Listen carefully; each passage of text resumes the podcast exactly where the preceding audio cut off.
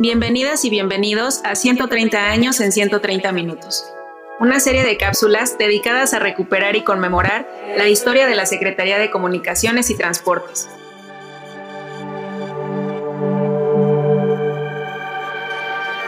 Hoy hablaremos sobre el ferrocarril panamericano, conocido popularmente como la Bestia.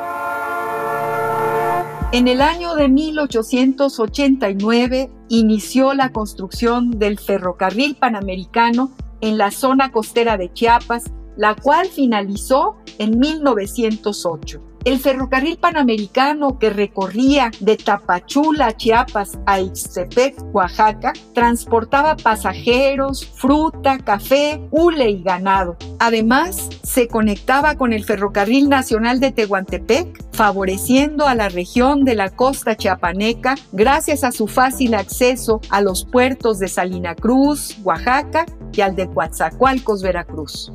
En la década de los 80 del siglo XX, los migrantes provenientes de Centroamérica comenzaron a usar este transporte de carga para cruzar el territorio mexicano desde la frontera guatemalteca en su intento por llegar a los Estados Unidos. Igual que en el pasado, hoy miles de personas arriesgan su vida al viajar en el techo del tren y enfrentar los peligros de una zona insegura y con densa vegetación.